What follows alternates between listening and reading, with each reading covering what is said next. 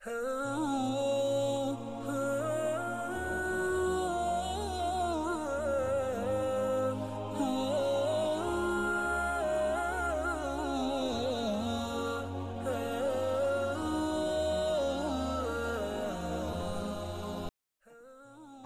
بالله من الشيطان الرجيم.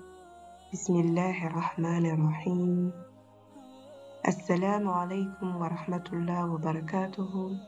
Chères sœurs, je suis heureuse de vous retrouver pour ce dernier épisode de ce chapitre exceptionnel, qui est l'un des chapitres, des quatre chapitres d'ailleurs, de ces podcasts spirituels.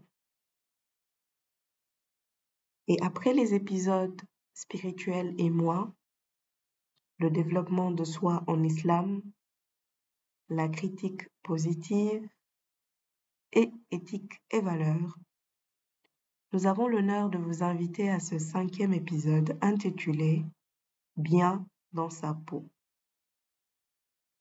Et s'il est difficile de définir ce terme de manière standard, puisque Chacune d'entre nous a un vécu, un environnement, euh, un cadre de vie, des perceptions. Répondre à cette question revient en réalité à définir ce qu'est notre bien-être, ce qui nous apaise, ce qui nous fait nous sentir épanouis. Et cela regroupe vraiment beaucoup d'éléments. Mais de manière résumée, se sentir bien physiquement et se sentir bien mentalement. Pour certaines d'entre nous, cela passe par une nutrition complète et saine, le fait de faire du sport, la méditation, le repos suffisant, de même qu'une distraction saine des hobbies ou des loisirs tout cela peut nous aider à nous sentir bien dans notre peau. Et en vérité, un bon état d'esprit cohabite avec un bon état du corps. Et cela permet de s'adonner pleinement à l'adoration. Donc dans cet épisode, nous n'aborderons que quelques des nombreux moyens d'accroître sa source d'épanouissement en sachant, chère sœur, que le plus difficile est de se poser la question et de répondre à la question qu'est-ce qui me fait du bien? Manger sain et vivre sain.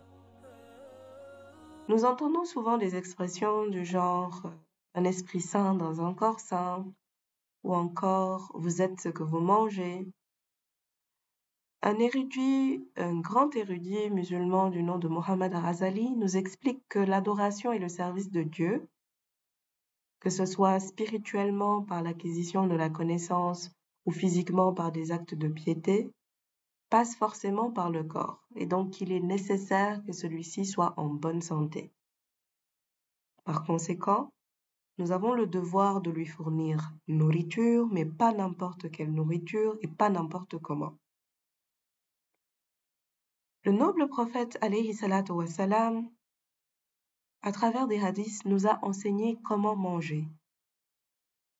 Ce hadith qui nous est rapporté par Ibn Sa'd, Al-Mutatraq et pas mal d'autres.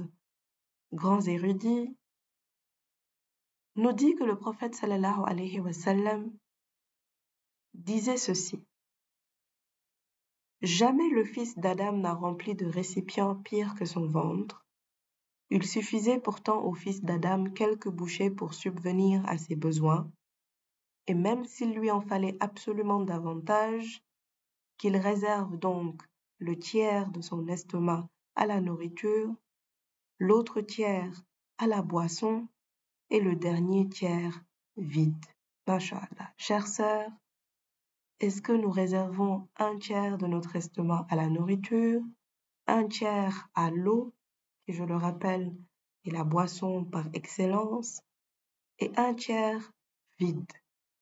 La mère des croyantes Aïcha radiallahu anha nous rapporte également que les membres de la famille du prophète sallallahu alayhi wa sallam n'ont jamais jusqu'à son dernier souffle manger durant deux repas de suite du pain à l'orge jusqu'à se rassasier totalement. Il est extrêmement important que nous pensions à cela, chères sœurs, mais également au fait de manger ce qu'on appelle le halal, au sens propre comme figuré. Cela nous rappelle l'épisode sur l'éthique et les valeurs, mais il nous faut nous rappeler qu'il est important pour nous, pour nos familles, de manger le licite. Et à ce propos, le noble Coran, à la sourate 2 Al-Baqarah, nous dit ceci. Ô vous les croyants, mangez des nourritures licites que nous vous avons attribuées et remerciez Dieu si c'est lui que vous adorez. Il vous interdit la chair de la bête morte, le sang, la viande de porc et ce sur quoi on a invoqué une autre divinité que Dieu.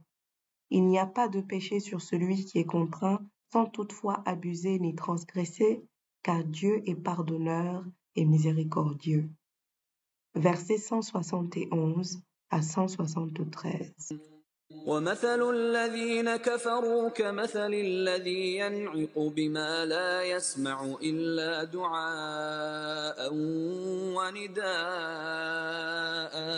صم بكم عمي فهم لا يعقلون. يا أيها الذين آمنوا كلوا من طيبات ما رزقناكم واشكروا لله واشكروا لله إن كنتم إياه تعبدون. إنما حرم عليكم الميتة والدم ولحم الخنزير وما أهل به لغير الله فمن اضطر غير باغ ولا عاد فلا إثم عليه إن الله غفور رحيم La tranquillité et la méditation. S'efforcer de penser à Allah subhanahu wa ta'ala malgré le tumulte du monde ici-bas, malgré les vicissitudes, est sans nul doute le chemin vers la paix intérieure sans laquelle il nous est impossible d'agir de façon sereine pour nous-mêmes et bien entendu pour les autres. Il y va du fait de nous préparer pour ici-bas, mais aussi pour l'au-delà, car il est important, chères sœurs, que nous pensions à notre équilibre mental grâce à notre foi, grâce à notre spiritualité. Et rien, absolument rien, ne vaut la peine de compromettre notre équilibre mental. Nous nous retrouvons souvent à beaucoup travailler, nous nous essoufflons, nous manquons de productivité, nous offrons beaucoup d'heures de travail à notre employeur au détriment du temps passé avec notre famille et surtout avec nous-mêmes. Mais posons-nous la question, pourquoi nous mettons-nous donc autant de pression? La tranquillité de l'esprit à travers la méditation, le fait de prendre le temps de se préparer pour dormir, parce que cela contribue à la qualité du sommeil selon beaucoup de scientifiques, le fait de dormir sans excès, le fait de se reposer, de prendre soin de soi et de son corps, regarder les étoiles par exemple, sont tant de façons de nous libérer l'esprit. Et chères sœurs, quelle a été par exemple la dernière fois où vous avez regardé le ciel? Et les étoiles. Pourtant, ce petit exercice de méditation, chercher la lune, les étoiles des yeux, nous permet d'étirer les muscles oculaires, on les appelle les étirements oculaires, et nous aide à combattre la fatigue de nos yeux. Et je suis presque certaine que vous vous surprendrez de la puissance de notre Seigneur subhanahu en voyant en arc-en-ciel une étoile filante passer. Méditons sur les bienfaits de Dieu dans nos vies. Subhanallah. tout ce qu'il a fait pour nous, toutes les fois où il nous a protégés d'un mal, toutes les fois où il nous a couverts de sa miséricorde. C'est à travers ces exercices où nous nous questionnons sur le pourquoi du comment et où nous méditons que nous pouvons aspirer à atteindre cette tranquillité. Dans le Coran, à la sourate 13, il nous est dit Ceux qui ont cru et dont les cœurs se tranquillisent à l'évocation de Dieu, n'est-ce point par l'évocation de Dieu que se tranquillisent les cœurs الذين آمنوا وتطمئن قلوبهم بذكر الله ألا بذكر الله تطمئن القلوب الذين آمنوا وعملوا الصالحات طوبى لهم وحسن مآب Le vêtement, l'habillement. L'habit ne fait pas le moine, dit-on, et l'imam Jafar al-Sadih, que la paix soit sur lui, dit Allah est la source de beauté et aime la beauté, et il déteste l'abattement, car lorsqu'il favorise de bénédiction ses serviteurs, il aime en voir l'effet. Et quelqu'un demanda au saint imam de quelle manière un homme pouvait montrer la bénédiction divine. On parle d'un homme comme d'une femme d'ailleurs, et il répondit Il porte des vêtements propres et se parfume. Il blanchit sa maison et en enlève les saletés. Il nous est toutefois rappelé à travers les hadiths du noble prophète sallallahu alayhi wa sallam qu'il a été interdit d'utiliser les vêtements pour marquer une quelconque supériorité ou une distinction vis-à-vis des autres. L'islam nous enseigne à cet effet que le seul critère de supériorité, s'il y en avait, serait par rapport à la piété, tahwa. Mais quel est le plus beau des vêtements? À mon sens, le plus beau des vêtements, c'est le sourire.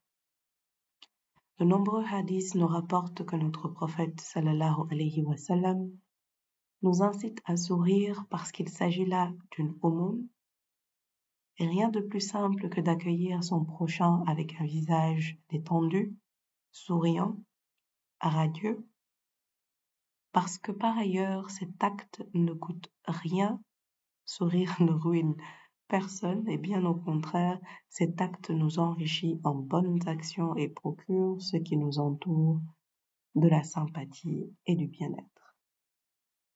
Sourions donc, c'est une sunna. Le sourire nous embellit physiquement, a des vertus sur la santé psychologique prouvées par la science et c'est un antistress naturel et il est source de sérénité et d'énergie positive. Donc, quel meilleur atout pour se sentir bien dans sa peau que d'utiliser le sourire qui est également un formidable lien social? Chères sœurs, le sourire, en somme, regroupe tous les quatre principes partagés durant cet épisode. Il se porte comme un vêtement, apaise et tranquillise. Il nourrit notre âme et bien sûr, il nous permet de vivre sainement. Donc trouvons des raisons de sourire. Chère sœur, je suis heureuse d'avoir partagé ces quelques minutes avec vous et puisque nous concluons, faisons-le sur les propos du noble prophète sallallahu alayhi wa sallam qui nous rappelle que l'œuvre la plus aimée par Allah, c'est celle pratiquée avec régularité, aussi minime soit-elle. Nous espérons donc, chères sœurs, que ces podcasts, à leur manière, nous permettent pendant quelques minutes de nous poser les bonnes questions dans l'espoir qu'Allah subhanahu wa ta'ala nous guide par sa miséricorde vers la voie Sirat al-Mustaqim. Nous vous remercions pour vos prières, pour vos encouragements, pour votre support et vous donnons rendez-vous pour le prochain et second chapitre de ces podcasts spirituels, Inch'Allah, à savoir le chapitre 2, émotionnel, avec comme thème principal l'empathie. Assalamu alaikum wa rahmatullah wa barakatuh.